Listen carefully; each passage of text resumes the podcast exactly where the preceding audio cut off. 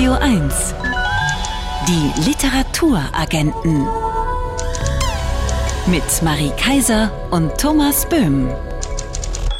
Schönen guten Abend.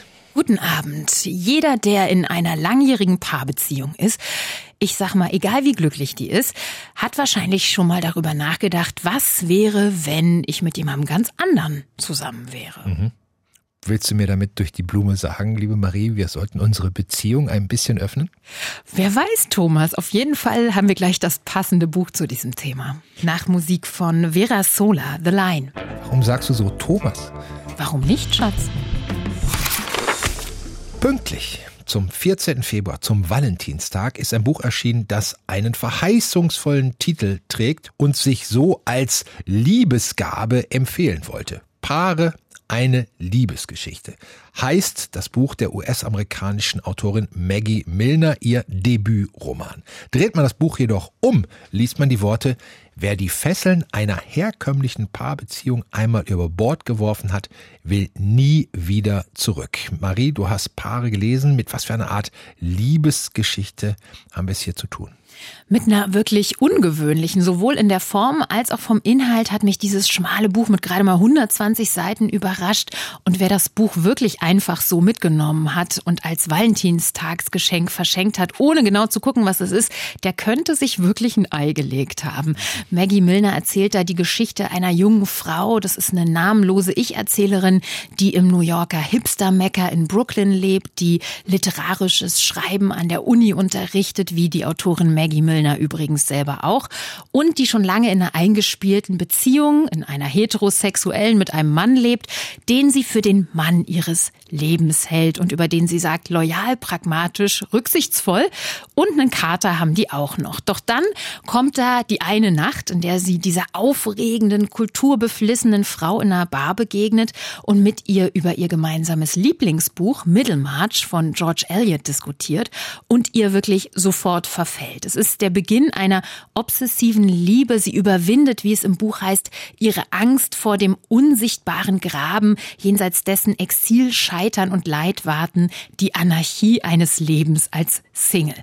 Kurz, diese Frau lässt die seit der Pubertät zur Seite geschobenen Fantasien über Sex mit Frauen in der Erzählerin so richtig schön aufwallen und sie löst sich aus ihrer glücklichen, verlässlichen, aber nach den Jahren auch ein bisschen abgestandenen Paarbeziehung. Wow, die Sendung fängt ja heute direkt fulminant an. Du hast gesagt, dass dich Paare auch in der Form überrascht hat. Wie können wir uns das vorstellen?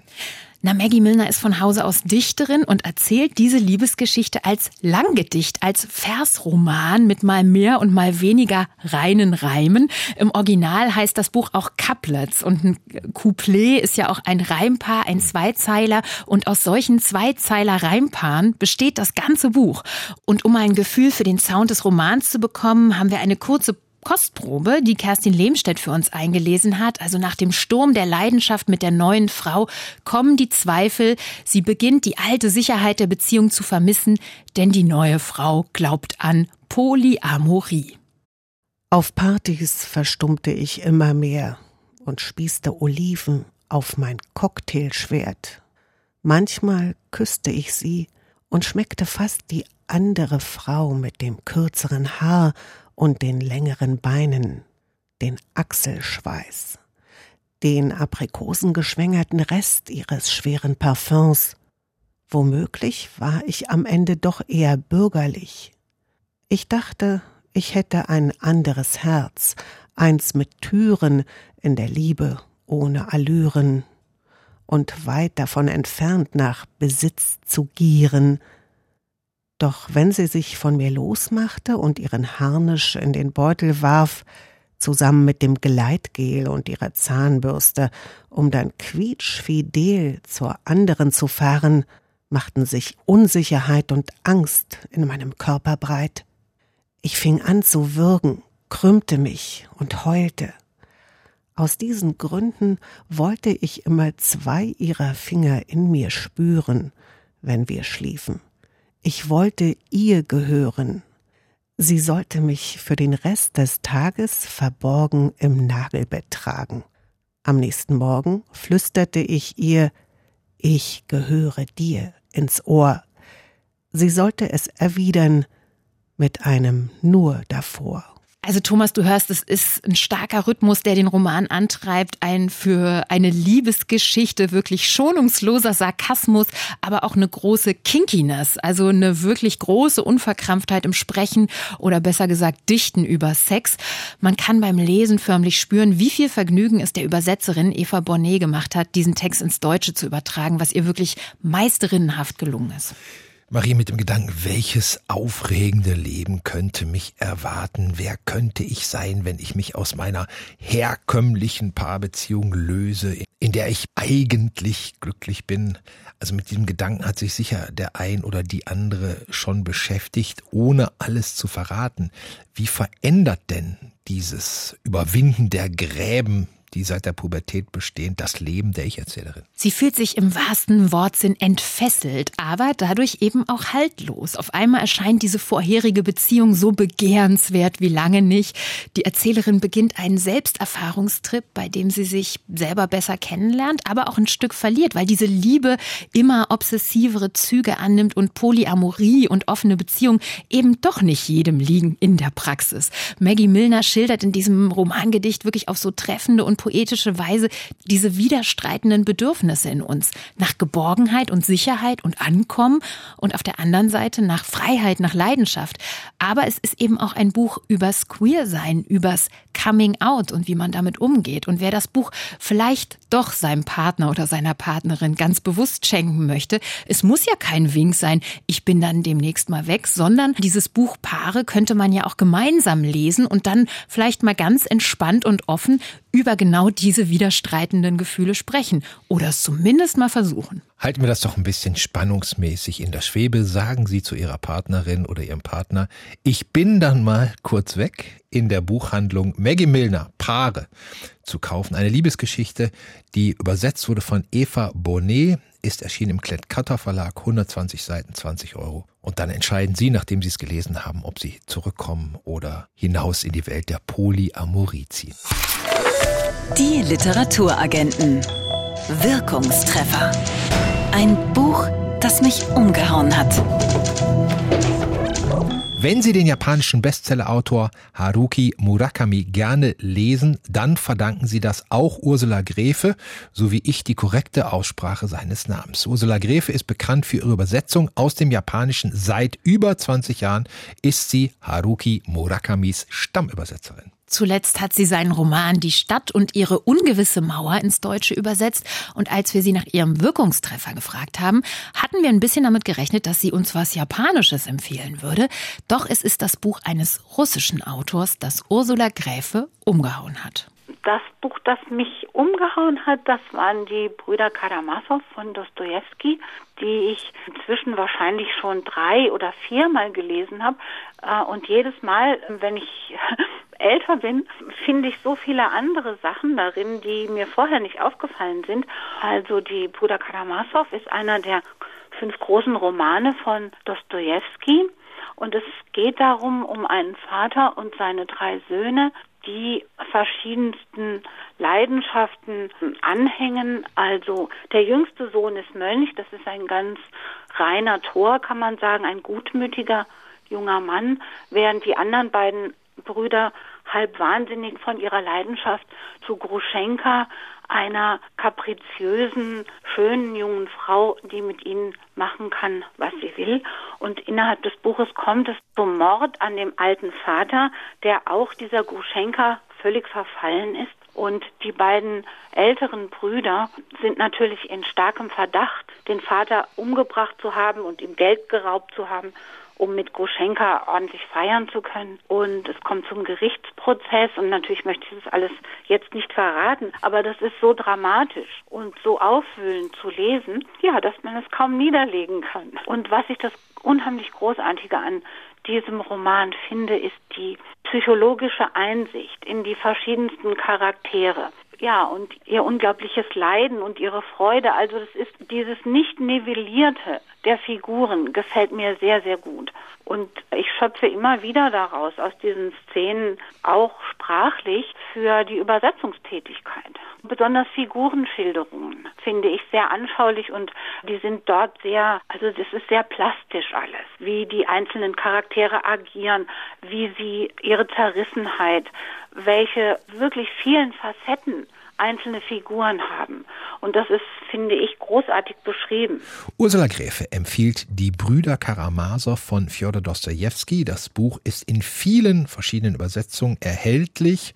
Zuletzt erschienen in der gefeierten Übersetzung von Svetlana Geier. Diese Übersetzung umfasst 1265 Seiten, ist im S. Fischer Verlag als Taschenbuch erschienen und kostet 19 Euro. Radio 1 Favorit Buch. Als der Krieg in der Ukraine ausbricht, nimmt die in New York lebende Illustratorin und Autorin Nora Krug Kontakt auf. Zu einer ukrainischen Journalistin und einem russischen Künstler. So entsteht ein Briefwechsel, in dem die Ukrainerin und der Russe über ihren Alltag berichten. Über die Versuche, ihre Kinder vor dem Krieg in Sicherheit zu bringen. Über die psychologischen Folgen des Kriegszustands über das Bild, das die Menschen in Russland und der Ukraine voneinander haben. Im Krieg zwei illustrierte Tagebücher aus Kiew und St. Petersburg. So heißt Nora Krugs Buch, das zunächst in Amerika erschien und unter anderem von weltbekannten Comiczeichnern wie Jason Lutz oder Alison Bechdel als außergewöhnliches Zeitdokument gefeiert wurde. Die Literaturagenten sprachen in dieser Woche mit Nora Krug in New York. Guten Tag, Nora Krug. Guten Tag. Hallo. Als Sie bei Kriegsbeginn Kontakt aufnahmen zu Menschen in Russland und der Ukraine, haben Sie sicher das nicht getan mit der Absicht, daraus ein Projekt zu machen. Was war Ihr Antrieb zu dieser Kontaktaufnahme und wann und wie wurde Ihnen bewusst, da könnte ein Buch im Entstehen sein? Also der Antrieb war rein menschlich. Ich hatte ein paar Kontakte dort in beiden Ländern, kannte aber nur sehr wenig Leute und habe, als dann dieser ähm, Einmarsch passierte, ähm, natürlich sehr stark mitgefühlt und habe mich dann an die wenigen Leute gewandt, die ich kannte, um zu fragen, wie es ihnen geht. Das war so der erste äh, die erste Kontaktaufnahme. Und als ich dann zurückgehört habe, die, die Antworten, die mich sehr berührt haben, die sehr direkt und emotional natürlich waren, habe ich gedacht, ähm, das kann uns einiges dazu sagen, wie, wie der Krieg im Alltag erlebt wird. Und das muss festgehalten werden. Und habe dann bei einem Spaziergang im Park hier in Brooklyn die Idee gehabt, vielleicht daraus so eine Art visuelles Tagebuch zu kreieren, das beide Perspektiven zeigt und ähm, habe die beiden dann gleich angesprochen und die waren sofort mit dabei. Sie schreiben ja im Vorwort, Sie wollten mit dem Buch einen emotionaleren Zugang zum Verständnis der alltäglichen Realität des Krieges ermöglichen. Warum ist denn dieser emotionale Zugang wichtig und wie verhält er sich zum sprichwörtlichen kühlen Kopf, den wir immer bewahren sollen? Ja, also es ist ja so, dass die meisten Meldungen, die wir in den Nachrichten bekommen, sich auf das Kriegsgeschehen konzentrieren, was natürlich sehr wichtig ist. Wir müssen wissen, was dort passiert, was an der Front passiert und so weiter.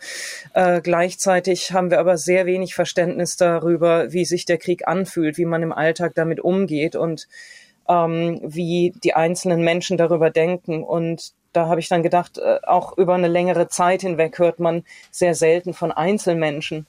Und für mich war das dann so eine Art Commitment, dass ich einfach sage, ich folge jetzt diesen zwei Personen ähm, über einen längeren Zeitraum. Ich wusste natürlich nicht, was, was passieren würde über die Wochen hinweg ähm, und habe dann einfach mal angefangen und es hat sich dann eben herausgestellt, dass beide doch wirklich jede Woche auf meine Fragen geantwortet haben und wir das Ganze dann letzten Endes ein Jahr lang durchgezogen haben.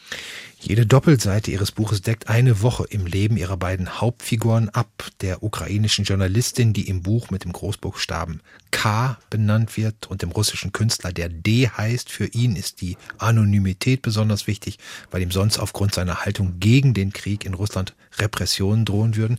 Ks Leben wird auf der einen, Ds Leben auf der gegenüberliegenden Seite erzählt. Wir haben also ständig beider Leben gleichzeitig vor Augen. Und ganz oft erkennen wir, die beiden, die in den verfeindeten Ländern leben, verbindet auf der menschlichen Ebene sehr viel. Wir haben gehört, die Sorge um die Kinder, die Sorge um die Eltern und Freunde, Überlegungen, ihr Land zu verlassen. Was bedeuten Ihnen diese Gemeinsamkeiten? Ja, also es gab einige Gemeinsamkeiten, gerade was die Familien anging. Also beide Personen waren ziemlich lange von ihren Familien getrennt äh, worunter natürlich auch die Kinder gelitten haben. Sie haben auch beide Kinder in einer ähnlichen Altersgruppe. Ähm, gleichzeitig, also es ist auch so, dass die Ukrainerin ursprünglich in Russland geboren war, ist dann mit, mit 13 in, in die Ukraine gezogen. Das heißt, es gibt auch da einige Überschneidungen. Aber was mir wichtig war von Anfang an, war, dass ich ähm, die beiden Perspektiven nicht äh, nebeneinander stelle als Versöhnungsversuch oder um die russische Seite als Opfer darzustellen, sondern auch um den Kontrast zu zeigen, weil es gibt auch sehr viel, was die beiden unterscheidet. Mhm. Also man merkt sehr schnell, dass natürlich der Krieg für die Ukrainerin viel, viel schlimmere und körperliche Auswirkungen hat, eine, eine, eine lebensbedrohende Situation darstellt und für den Russen eher einen inneren Konflikt. Also das ist schon eine ganz, ganz andere Art ähm, der, der Kriegserfahrung natürlich. Sie haben die Kontraste, die Unterschiede gerade angesprochen. Es fällt auf, wie konstruiert, wie unnatürlich, unmenschlich diese Unterschiede sind. Konstrukte wie Identität, National Konstrukte wie Identität oder Nationalismus, mit denen Sie sich ja auch schon in Ihrem vorherigen Buch Heimat auseinandergesetzt haben. Wir bekommen hier also vorgeführt, wie vernichtend diese Konstrukte sein können, oder? Ja, und wie man auch ganz unterschiedlich über solche Worte nachdenkt, wenn Krieg im, entweder im eigenen Land äh, erfahren werden muss oder durch das eigene Land verursacht wird. Also bei dem Russen war das so, dass er sich natürlich immer weniger mit dem Land oder mit der Politik seines Landes identifiziert hat und das für ihn so einen inneren Konflikt auf, ausgelöst hat. Gleichzeitig ähm, identifiziert er sich emotional natürlich mit der Stadt, in der er lebt, mit seiner Familie, mit seinen Freunden, mit seinem Beruf. Und das ist ein Konflikt, der für ihn schwer zu ertragen ist, der vielleicht uns auch als Deutsche so ein bisschen daran erinnert, wie das bei uns damals war. Also diese, zum einen die Liebe zum eigenen Land, zum anderen aber dieser Konflikt mit einem äh, totalitären System ähm, im eigenen Land. Und bei der Ukrainerin war es das Gegenteil. Also der Krieg hat sie wahrscheinlich sich noch stärker identifizieren lassen mit der Ukraine. Und ähm, ja, über den Krieg zu sprechen, über den Krieg zu schreiben, ist für sie ein Überlebensinstinkt und für ihn eigentlich immer nur eine Gefahr. Also das war auch was, was sehr stark herausgestanden ist für mich. Über das Buch Im Krieg von Nora Krug sprechen wir gleich weiter. Radio 1 Favorit Buch unser Favorit ist in dieser Woche Nora Krugs Band Im Krieg, zwei illustrierte Tagebücher aus Kiew und St. Petersburg. Nora Krug, wir zeichnen dieses Gespräch am Donnerstag auf. Gerade kam die Nachricht, dass Anke Feuchtenbergers Genossin Kuckuck als erste Graphic Novel überhaupt für den Preis der Leipziger Buchmesse nominiert wurde. Sie leben in New York in einer Kultur, wo sozusagen das grafische Erzählen seit langem einen hohen Stellenwert genießt. Was bedeutet diese Nominierung Ihrer Meinung nach für das grafische grafische Erzählen in Deutschland? Ich finde es ganz, ganz wichtig, dass Comics und Graphic Novels als ernstzunehmende Literatur verstanden werden. Also ich habe oft den Eindruck auch in Deutschland, dass Illustration, der Beruf, bei vielen immer noch ganz stark nur mit Kinderbuch assoziiert wird und Comics auch nur mit ja, Literatur für Kinder, aber dass Comics ernsthafte, lebenswichtige Themen beschreiben können, erörtern können, wird, glaube ich, noch nicht so ganz wahrgenommen und diese Preise helfen natürlich bei dieser Wahrnehmung. Und genauso ist es auch mit visuellem Journalismus. Also Illustration kann auch Journalismus sein war ja auch jahrhundertelang das Medium, das Menschen über gesellschaftspolitische, polit, gesellschaftspolitische Themen aufgeklärt hat, bis dann die Fotografie kam. Aber vor der Fotografie hat die Illustration schon immer diese Rolle übernommen. Und mich freut es natürlich sehr, wenn jemand wie Anke Feuchtenberger so einen Preis äh, bekommt, der dieses Medium dann auch noch ernster nimmt. Lassen Sie uns noch mal über das grafische Erzählen in Ihrem Buch sprechen, in dem es nicht viele Bilder gibt. Auf den meisten Seiten nur ein einziges, das umgeben ist von Text. Und was an den Bildern auffällt, es sind immer nur Ausschnitte, keine totalen. Und auch die Gesichter der Menschen sind oft nur angeschnitten. Was für Überlegungen stecken dahinter? Es gab verschiedene Gründe. Der eine Grund war, dass ich ähm, dieses Projekt wöchentlich für die LA Times äh, kreiert habe. Das heißt, ich hatte wöchentlich einen Abgabetermin und hatte, konnte mich da nicht groß verwirklichen als Künstlerin, weil ich einfach keine Zeit hatte. Zweitens war es so, dass ich auch äh, in keiner Weise im Vordergrund stehen wollte. Also ich wollte wirklich, dass die beiden Stimmen der Protagonisten die wichtigste Erfahrung beim Lesen sind und nicht meine virtuosen Zeichnungen. Äh, drittens wollte ich auch aus Respekt den beiden gegenüber nicht deren Gesichter zeigen. Also zum einen, um die Anonymität zu hören, zum anderen aber auch, weil ich sehr banal gefunden hätte, traurige Gesichter zu zeichnen, wenn jetzt zum Beispiel die Ukrainerin darüber spricht, dass ein Kollege äh, von Russen gefoltert und getötet wird. Mhm. Ähm, da steht es mir als Zeichnerin nicht zu, mir auszumalen, wie ihr trauriges Gesicht aussehen würde. Deswegen habe ich mich dann entschieden, die Gesichter oft anzuschneiden, viel über die Körpersprache und auch über Hände. Also durch unsere Hände drücken wir auch viel Gefühle aus, zu kommunizieren. Und was mir auch bei diesem äh, vor, also bei dieser Herangehensweise gefallen hat, ist, äh, dass man oft die Perspektive der jeweiligen Protagonisten selbst mhm. sieht. Also man sieht, was sie sehen würden ja. in diesen Momenten und kann sich dann vielleicht auch noch tiefer identifizieren. Hände drücken Gefühle aus. Der Text ist ja handgelettert. Er wirkt deshalb wie eine feine Handschrift und verstärkt so den Eindruck, dass wir hier wirklich was sehr Privates, dass wir ein Tagebuch lesen. Ich hatte beim Lesen immer wieder den Gedanken, was, wenn das mein Tagebuch wäre, wenn ich in dieser Situation wäre, das erleben, das niederschreiben zu müssen. Inwieweit ist das die Position, in die Sie Ihre Leserinnen und Leser versetzen wollten? Ja, ich glaube, die Identifizierung ist für mich das Wichtigste. Ich meine, Illustration hat für mich sowieso ganz viel mit Kommunikation zu tun. Äh, Illustration schafft es auch, äh, Leser ähm, einen persönlichen, direkteren Zugang zu verschaffen zu Themen wie Krieg, Geschichte, Vergangenheit, Politik. Äh, und die beiden persönlichen Erzählungen helfen natürlich auch dabei. Also das war für mich schon sehr wichtig, dass der Leser sich berührt fühlt. Ähm, aber in erster Linie hat es mich berührt und das wollte ich dann einfach so weitergeben, wie ich es auch selbst erfahren habe.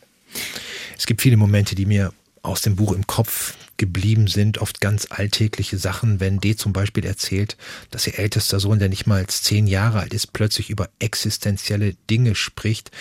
Oder wenn K überlegt, wie sie nach Riga emigrieren können, aber nicht wissen, wie sie ihren Hund mitnehmen. Welcher Moment fällt Ihnen als erster ein, wenn Sie an die Arbeit an diesem Buch zurückdenken? Ähm, es gab sehr viele intensive Momente. Also was ich sehr bewundernswert fand, ist, wie K, die Ukrainerin, immer wieder zwischen Dänemark, wo sie ihre Kinder hingebracht hat am Anfang des Krieges, und der Front in der Ukraine hin und her gefahren ist, um von dort zu berichten. Einmal habe ich sie dann gefragt, also das war für mich auch schwierig, diese Frage zu stellen, auch selber als Mutter, ähm, weil ich sie da nicht herausfordern wollte. Ich habe gefragt, ähm, überlegst du dir manchmal, was passieren würde, wenn du sterben würdest, was an, also an der Front, was, was würde dann mit deinen Kindern passieren?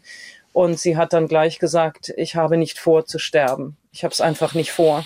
Das war für sie gar keine Alternative. Und mit dieser Einstellung ist sie dann immer wieder zur Front und glücklicherweise ist bisher noch nichts passiert. Potsdam. kämpfen jetzt gerade zwei Eltern mit den Tränen. Ein Dokument des Lebens, das uns den Krieg auf eine, auf eine notwendige, eine emotionale Weise erschließt. Nora Krug im Krieg wurde übersetzt von Alexander Weber. Der Band ist im Penguin Verlag, Verlag erschienen, 128 Seiten, kosten 28 Euro. Vielen Dank für das Gespräch und das Buch Nora Krug. Ich danke Ihnen. Dankeschön. Noch ein Martini und ich lieg unterm Gastgeber ist einer der legendären Aussprüche der New Yorker Autorin Dorothy Parker. Unser Gedichtband des Monats März stammt von ihr, den stellen wir Ihnen gleich im Gespräch und in Lesung vor. Und vorher liefern wir noch das Buch, das jede Winterdepression vertreibt, in unserer Radio 1 Buchbehandlung. Und wir hören Musik von Cool Sounds, Bugo Beat. Na, wo drückt denn der Schuh? Was fehlt Ihnen denn? Ah, ah, ah. Ich verschreibe Ihnen da mal. Hm. Die Radio 1 Buchbehandlung. Das richtige Buch für jede Lebenslage. Bei den Literaturagenten, da können Sie eine maßgeschneiderte Buchbehandlung bekommen. Jeden Sonntag öffnen wir unsere Praxis und verschreiben Ihnen das Buch, das sofort wirkt und hoffentlich lange und das Leben ein Stückchen besser machen kann. Und das übrigens für alle Lebenslagen, die erfreulichen und die weniger erfreulichen.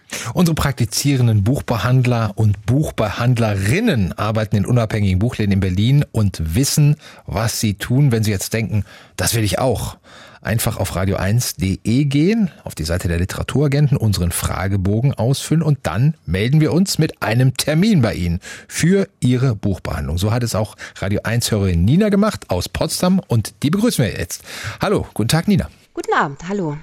Sie haben uns drei Stichworte aufgeschrieben zu Ihrer aktuellen Lebenslage. Erkrankung, Lebensmittel Winterblues. Für welche Lebenslage genau suchen Sie ein Buch, Nina? Ich suche ein Buch, einfach eins, was einen durch den, diesen, jetzt ist ja schönes Wetter, aber sonst durch die durch diese triste Zeit noch bringt. Mhm. Sie wünscht sich Glücksmomente beim Lesen, haben Sie geschrieben. Genau. Was muss ein Buch für Sie haben, damit es Ihnen Glücksmomente vermittelt? Es kann von allem etwas haben. Es kann lustig sein, es kann traurig sein, es kann mich einfach irgendwo abholen und mitnehmen und ja, da wäre ich ganz glücklich mit.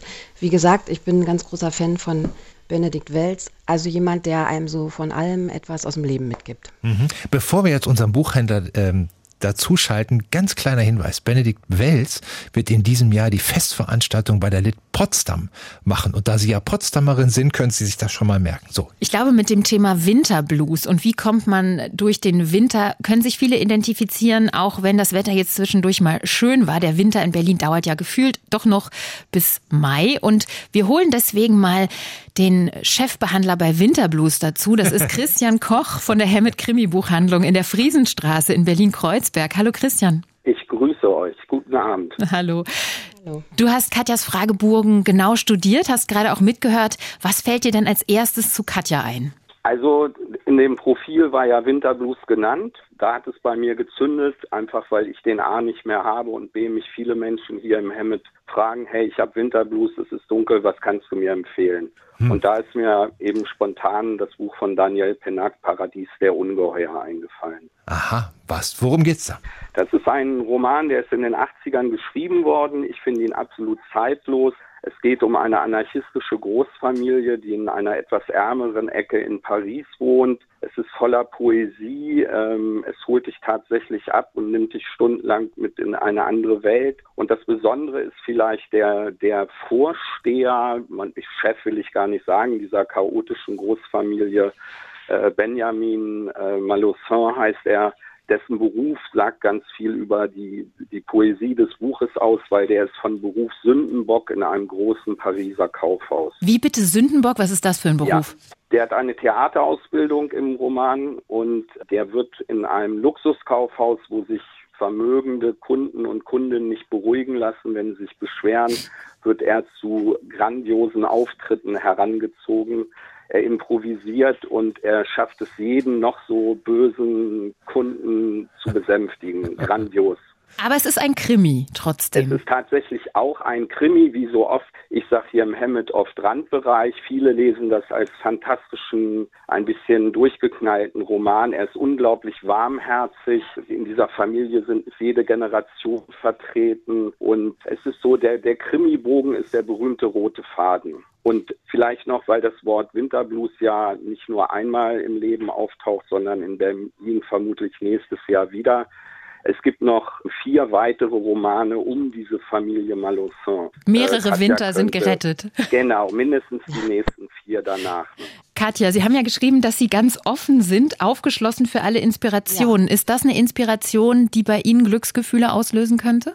Das ist so, so hört es sich an für mich. Und das Gute ist, es kommen ja noch ein paar Folgen. Er sagt ja gerade, es hat Fortsetzung. Und das finde ich natürlich an einem Buch immer toll, wenn man weiterlesen kann. Das äh, hat mich sehr angesprochen. Ein Mensch, der für alle Probleme eine menschenfreundliche Lösung hat. Ich meine, wem, wessen Herz würde dadurch nicht gewärmt? Und ich frage mich, wo ich mich bewerben kann als Sündenbock fürs Kaufhaus. Aber du kannst Sündenbock in unserer Sendung werden. das bin ich doch schon, Thomas. Also, wenn Sie sich auch für einen offenen Menschen halten und ein Buch suchen gegen den Winterblues, vielleicht auch noch für mehrere Winter mit den mehreren Folgen, Daniel Penacks Krimi Paradies der Ungeheuer ist in der Übersetzung von Eveline Passé als Taschenbuch erschienen bei Kiepenheuer und Witsch. 320 Seiten kosten 9 Euro. Sehr erschwinglich. Ja, so günstig kann das sein. Ne? Eine Apotheke ist oft teurer, oder? ja. Definitiv. Viel Spaß beim Lesen, beim Rauslesen aus dem Winterblues. Wir sehen uns alle im Frühjahr. Vielen Dank, Christian Koch von der Helmut Krimi Buchhandlung in der Friesenstraße in Berlin-Kreuzberg. Und vielen Dank, Katja in Potsdam. Wir hoffen, dass Sie gut mit dem Buch durch die Zeit kommen. Das komme ich. Vielen Dank. Alles Tschüss. Tschüss. Tschüss. Tschüss. Gerade haben wir den Winterblues vertrieben, jetzt fangen wir ihn musikalisch wieder ein. Missing Everything But the Girl. Radio 1. Reine Poesie. Der Gedichtsband des Monats. Mit Poesie begann ihre literarische Karriere. 1915 schickte Dorothy Parker ihr Gedicht Annie Porch, zu Deutsch irgendeine Veranda, an die Zeitschrift Vanity Fair. Es wurde abgedruckt und ebnete der 1893 geborenen Autorin den Weg in die New Yorker Literaturszene, wo sie bald als die brillanteste und scharfzüngigste Autorin ihrer Generation galt. Hierzulande sind bisher vor allem die Kurzgeschichten von Dorothy Parker bekannt, aber am 20. März erscheint ein Band mit Gedichten von ihr. Unbezwungen heißt das Buch und ist unser Gedichtband des Monats. Und wir sprechen jetzt mit dem Übersetzer von Dorothy Parkers Gedichten, mit Ulrich Blumenbach. Schönen guten Abend. Guten Abend. Ulrich Blumenbach, wir kennen Sie vor allem als grandiosen und vielfach ausgezeichneten Übersetzer hochkomplexer Erzählliteratur. David Foster Wallace, Joshua Cohen, Jonathan Lethem um nur einige wenige von Ihnen übersetzte Autorin zu nennen. Was hat Sie zu den Gedichten von Dorothy Parker gezogen? Äh, also angezogen hat mich einfach ihre Schnoddrigkeit und ihre Komik. Ich habe sie als äh, schon als Student lieben gelernt. Damals glaube ich sogar eher die Erzählungen. Äh, die Gedichte habe ich erst später entdeckt und ich habe dann noch einen Anstups meiner Lieblingskollegin Maria Humitsch gebraucht, um sie tatsächlich übersetzen zu wollen und dann eben Sabine Dörlemann anzubieten. Wir haben gerade gehört, George C. Parkers Karriere hat 1915 mit einem Gedicht begonnen, Annie Porch. 1927 hat sie dann ihren ersten Gedichtband veröffentlicht. Der wurde direkt ein Bestseller. Woran lag das wohl? Welche Bestsellerqualitäten haben ihre Gedichte? Inwiefern hat sie den Nerv der Zeit getroffen?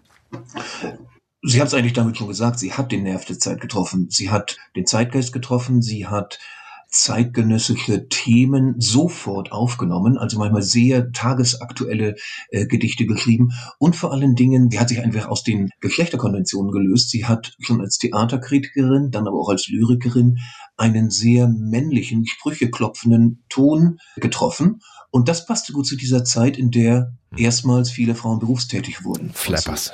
Und was sind Flappers, das? ganz genau. Und was sind das für Themen? Können Sie mal ein paar Beispiele nennen? Das waren Society-Themen. Sie hat viel über Schauspielerinnen geschrieben, auch Gedichte geschrieben, über Filmstars. Dann gab es mal eine Typhus- oder Diphtherie-Epidemie im Norden Alaskas und es musste eine riesen Rettungsaktion mit Medikamenten veranstaltet werden und sie hat, äh, weil es kalt war und die Medikamente nur mit äh, Schlittenhunden hingebracht werden konnten, ein äh, Gedicht auf den Leithund eines dieser Gespanne äh, geschrieben. Also wirklich äh, quer durch die Bank über alles Mögliche hat sie geschrieben und natürlich immer wieder Liebesgedichte. Der Titel ihrer Auswahl ist ja ein Gedichttitel von Dorothy Parker, Invictus ja. unbezwungen. So heißt ja auch ein Gedicht, das in der angloamerikanischen Welt berühmt ist von William Ernest Henley, ein Gedicht, das mit dem berühmten Vers endet I am the captain of my soul. Ich bin der Kapitän meiner Seele. Ist das ein Zufall oder wollte Dorothy Parker auch quasi literaturgeschichtlich für Frauen ein Terrain äh, erobern, mit Frauenthemen, Frauenperspektiven, sowas wie eine feministische Lyrik schreiben? Nein, das lag ihr nicht am Herzen. Ich glaube, Parker wäre mit heutigen Gendervorstellungen besprochen eher ein Mann gewesen. Ich glaube nicht, dass sie feministische Lyrik äh, zum Thema machen wollte. Sie war sicher faktisch eine Feministin. Sie wollte aber eben gewissermaßen ihren Mann stehen. Und dass das Idiom hier nicht passt, ist Absicht. Dorothy Parker hat mal den schönen Satz gesagt, sie schreibe fünf Wörter, um dann sieben Wörter zu ändern.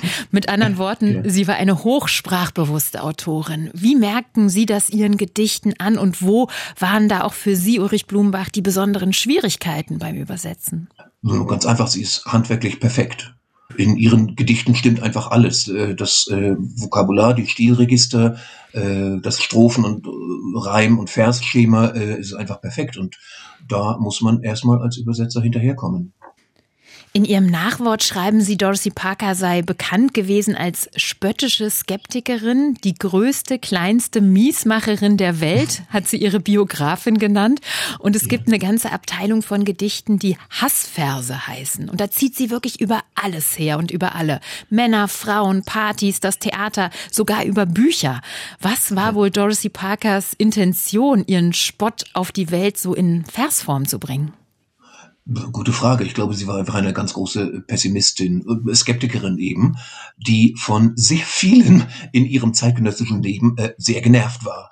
Es gibt, ähm, weil Sie es gerade gesagt haben, immer wieder auch Liebesgedichte und da kommt eben auch so ein spöttischer Ton zum Ausdruck. Zum Beispiel malt sie die bekannte Situation aus, sie würde mit einem Mann auf einer einsamen Insel stranden äh, und da jahrelang gefangen sein und äh, statt das idyllisch auszumalen, sagt sie, dass ja die Liebe mit den Jahren dann auch enden würde, die beiden sich auf den Geist gehen würde.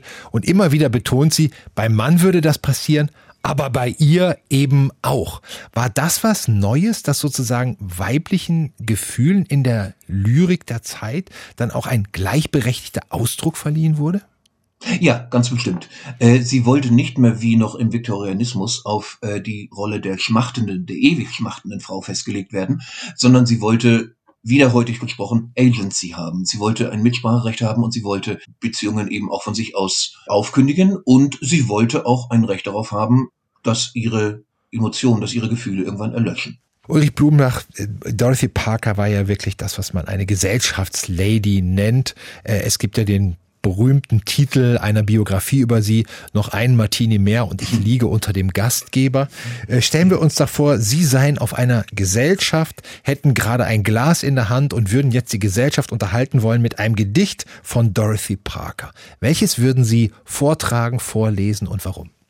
Äh, vielleicht immer noch ihr berühmtestes äh, Resume, also das Gedicht äh, über verschiedene Möglichkeiten des Selbstmords, die sie alle ablehnt, weil sie irgendwie äh, ja zu schmerzhaft sind oder zu lange dauern oder so. Und am Ende sagt sie, ach Mensch, dann kannst du auch leben.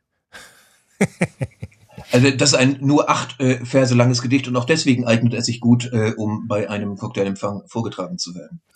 Wenn Sie in einer Gesellschaft mit Gedichten glänzen wollen, dann empfehlen wir den Band Unbezwungen von Dorothy Parker. Der ist erschienen im Dörlemann Verlag. 400 Seiten kosten 28 Euro.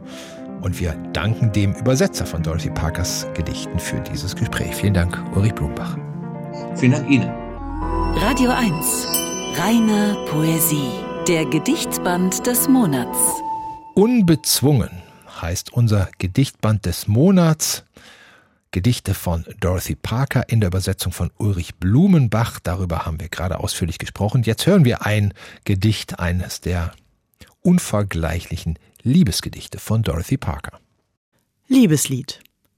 Gesetzt, wir fänden, du und ich, durch Schiffbruch einen Strand, wo Palmenwipfel wiegen sich, ein lichtes Wunderland, wo Tropenturteltauben freien, in solch Einsiedelei, könnt ich dir, Adam, Eva sein, im Paradies für zwei.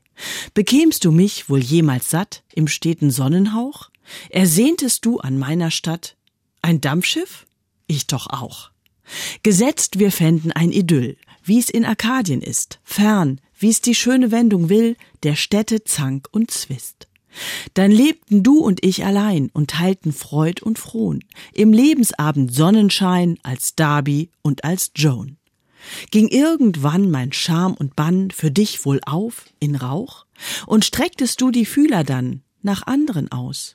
Ich auch und trennte uns, nochmal gesetzt, das weite, wilde Meer, wärst du ans End der Welt versetzt und lief mir manche zehr.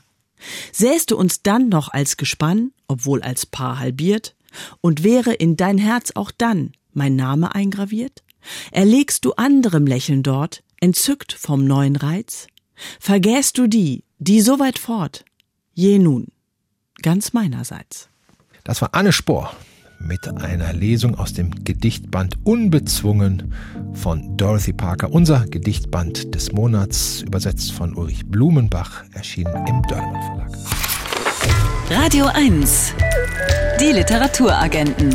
Autoren sind auch nur Leser. Manche Buchtitel sind so gut, dass sie uns sofort dazu verleiten, reinlesen zu wollen. So ist es wahrscheinlich auch unserem lesenden Autor David Wagner in diesem Fall ergangen, denn das Buch, das er uns heute mitgebracht hat, das heißt Ich möchte Wein trinken und auf das Ende der Welt warten von Slata Roschal, also einer jungen deutschen Schriftstellerin, die in St. Petersburg geboren wurde und seit sie fünf Jahre alt ist, in Deutschland lebt. Ich möchte Wein trinken und auf das Ende der Welt warten ist ihr zweiter Roman und David Wagner hat ihn für uns gelesen. Hallo David. Hallo. Hallo. Das könnte ja auch der Titel eines Lebenshilferatgebers sein. Ich möchte Wein trinken und auf das Ende der Welt warten. Was hat es denn mit dem Titel und diesem Roman auf sich? Ja, also erstmal möchte ich sagen, äh, es war tatsächlich so, ähm, dieser Titel hat mich äh, in meiner Lieblingsbuchhandlung äh, so sehr angesprochen, dass ich hineingelesen habe. Ich wollte gleich Wein trinken und mit ihr auf das Ende der Welt warten. Und ähm, ja. es ist ein großartiges Buch. Ich kann es nur empfehlen. Erzähl doch mal ein bisschen was über diesen Roman, weil bei dem Titel weiß man ja wirklich nicht, was einen erwartet. Ja, also wir haben hier eine Übersetzerin oder Autorin, die sich in ein Hotel begibt oder vielleicht auch so eine Stipendiumssituation und sie ist eigentlich Übersetzerin und soll Briefe übersetzen, aber die Übersetzungen äh, verselbstständigen sich so ein bisschen und sie schreibt eigentlich Briefe an lange tote Auswanderer. Sie beschreibt ihr Leben, ihre Lebenssituation als Mutter. Sie hat zwei Kinder. Sie hat erzählt von ihrem Mann, von der Nichtbeziehung zu ihrer Mutter. Sie erzählt eigentlich von allen Schwierigkeiten des, des heutigen Lebens. Es ist eigentlich so ein, ein, ein sehr intimer Existenzialismus und das Ganze in einer wirklich großartigen Sprache. Beschreib uns doch mal die Heldin des Romans, die Wein trinken und auf das Ende der Welt warten möchte. Was ist das für eine Frau? Ja, also das ist, wie gesagt, eine Übersetzerin, eine Schriftarbeiterin und ja, die schon ähm, sich mit ihrem Muttersein und Frau sein und Ehefrau da sein und Kind sein eigentlich auseinandersetzt. Ich dachte immer so an Jenny Offel und ihr Department of Speculation oder auch so ein bisschen Maggie Nelson und äh, ihre Bücher. Eigentlich, es ist in gewisser Weise auch eine therapeutische Situation. Die Therapeutin kommt oft vor. Ähm, es ist ein, ja, eine, eine Erkundung des, des, des Lebens und seiner Probleme und. Also doch Lebenshilfe. ja, Lebenshilfe, ja, natürlich, weil kann Literatur, gute Literatur uns nicht sowieso immer helfen, irgendwie mit dem Leben besser zurechtzukommen? Ja, in dem Sinne, ja, lieber Thomas. David, wenn du jetzt, du hast ja gerade nicht umsonst Spracharbeiterin genannt. Mhm. Ähm, der Titel kommt ja eigentlich ganz im wahrsten Sinne des Wortes süffig und lustig daher, wenn ich jetzt höre, sie muss sich durch diese Probleme durcharbeiten. Wie spannend und möglicherweise wie fordernd anstrengend ist es auch, dieses Buch zu lesen. Ja, spannend. Es ist spannend, weil ich, ich bin eigentlich diese Person, wenn ich dieses Buch lese. Und das ist ein, eine großartige Situation, in das mich äh, dieses Buch bringt. Also in guten Büchern steht ja das, was ich meiner besten Freundin meinem besten Freund nicht erzählen würde. Und genau das hat äh, Slata Roschal hier aufgeschrieben. Und es wird eine sehr intime Situation hergestellt, in der ich wirklich, ja, äh, mit dieser Figur allein bin. Bin ich die Therapeutin oder bin ich selber diese Figur? Das weiß ich gar nicht. Diese, diese Intimität herzustellen, das ist eine große Leistung dieses Buch. Ähm, Slasha Roschal ist ja nicht nur äh, Romanautorin, äh, ist auch als Dichterin unterwegs, ist auch Übersetzerin, also sozusagen sie fasst Sprache von allen möglichen Seiten. Wie merkt man das der Sprache Ihres Romans an? Ja, das ist eine ganz klare, äh, wunderschöne, ähm, sehr reduzierte Sprache, die, die ihre Spannung eigentlich erzeugt, einfach, einfach durch ihr Dahinfließen. Literatur bedeutet ja auch, Leben äh, in, in Sprache, in Schrift zu übersetzen. Und äh, das gelingt ihr hier sehr gut. Zum Schluss brauchen wir von dir wie immer dein ganz kurzes Urteil für den Buchaufkleber. Lesen und mittrinken. Es gibt nichts Schöneres, als mit Slata Rochal auf das Ende der Welt zu warten. Dann können Sie sich jetzt schon mal den passenden Wein raussuchen für das Buch, das David Wagner heute empfiehlt. Slata Rochals Roman Ich möchte Wein trinken und auf das Ende der Welt warten ist im Klassen Verlag erschienen, hat 176 Seiten und kostet 22 Euro. Prost, David. Ja, Prost. ciao, ciao. Tschüss. tschüss. Wir sind am Ende der Sendung angekommen. Wir hoffen, dass nach dem Gespräch am Anfang über Paare jetzt nicht ihre Beziehung auch am Ende ist. Wir übernehmen keinerlei Verantwortung, muss ich an dieser Stelle sagen. Feiern Sie stattdessen Ihre Zweisamkeit und das geht am schönsten, indem Sie jetzt ein Buch aus dem Regal nehmen und sich gegenseitig vorlesen. Das ist doch der schönste Liebesdienst, Literaturliebesdienst, den man sich gegenseitig erweisen kann. Und wir hören uns hier nächste Woche wieder. Bis dann. Tschüss. Machen Sie es gut. Radio 1. Nur für Erwachsene.